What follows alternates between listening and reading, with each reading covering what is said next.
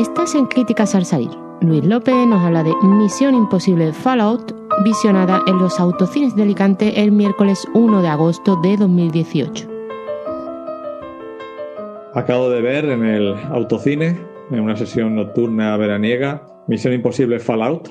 Y la verdad es que aunque me he pasado toda la película sentado sin parar de comer, eh, estoy extenuado, estoy cansado de ver a Tom Cruise sin parar de correr. Hay que ver en qué buena forma está este hombre para lo mayor que está. Y es lo que más me ha impresionado de la película, junto a unas escenas de acción estupendas, de las mejores vistas en mucho tiempo, donde todo se entiende, variadas, no es cuatro peleas a cuerpo a cuerpo, sino que hay peleas, persecuciones de diferente tipo, eh, una escena magnífica en unos paisajes nevados. Sobre las escenas de acción, nada que decir. Y creo que es lo más importante que se busca en esta película.